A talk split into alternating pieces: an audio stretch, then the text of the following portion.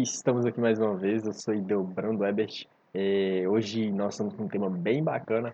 Hoje eu quero falar sobre autocontrole e foi um tema que eu demorei um pouco para falar porque requer um pouco de experiência para falar um pouco de coisas vividas, situações para saber, para testar, né? Um pouco para testar se realmente é aquilo, para ver se realmente acontece o que a gente espera. E hoje eu me sinto preparado para falar é, sobre essas coisas que eu vou estar tá falando aqui. Então, quando a gente fala de autocontrole, é, diretamente a gente já pensa em emoções. E é realmente isso que eu quero chegar, é onde eu quero chegar e vou direto ao ponto. É, emoções são reflexo de algumas coisas que acontecem, são reações de ações que aconteceram. Então, para ficar mais simples, deixa eu falar novamente. É como se, como se você tivesse uma reação desencadeada para cada tipo de coisa que acontece. E quando você não conhece a o que ocorreu, então você cria uma espécie de nova, de nova reação, um novo sentimento que você não conhece. Assim que cria o medo, é, essas sensações são todas criadas assim. O autocontrole, ele vem nos mostrar que é possível sim você conseguir estar em harmonia, né, com as coisas que você faz, com seus sentimentos assim. O autocontrole, ele vem mostrar porque não precisa de mais ninguém nos mostrando é, que a gente pode ter um controle sobre as coisas que a gente acha que não tem.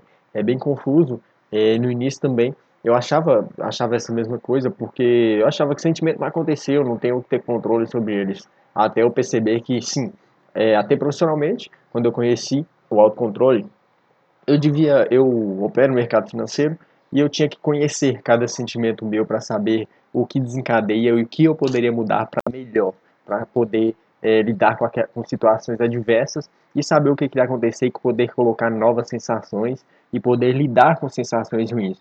E é, foi aí que eu conheci o autocontrole. O autocontrole, ele se trata de você, primeiramente, se conhecer. Se conhecer é passar a observar, passar a notar cada passo, cada sentimento que você tem, momentos que você tem, como você se sentiu, é, como esse sentimento te afetou, como ele veio é, a te afetar depois, é, por quanto tempo ele veio, e a partir daí, a partir desse histórico, você tem é, uma forma de uma forma de ver mais, mais, mais nitidamente e poder tocar. É a mesma coisa de você ir enchendo um balde de informações e depois você pode ir lá com as mãos e poder movimentar, colocar coisas no lugar, conhecer melhor, ir mais fundo. E é somente assim. Eu aconselho inicialmente para buscar o autocontrole é se conhecer, conhecer suas sensações, conhecer seus medos, conhecer é, seus sentimentos a fundo.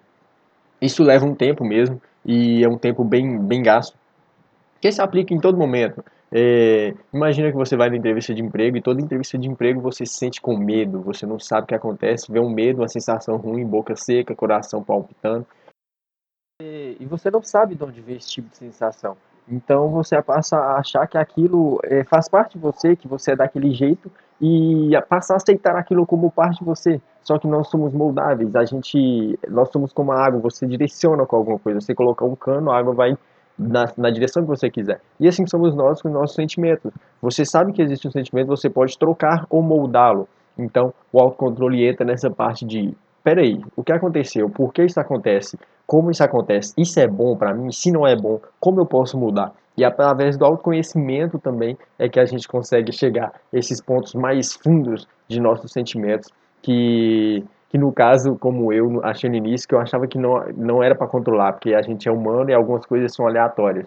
Sim, algumas coisas são aleatórias, só que a gente vai conhecendo, porque eu quero ser um ser humano melhor, quero viver melhor. Então, aquela sensação de medo, de sensações de fracasso, felicidade, tristeza, enfim, todas essas sensações a gente deve conhecer para saber quando usar, sensação de coragem.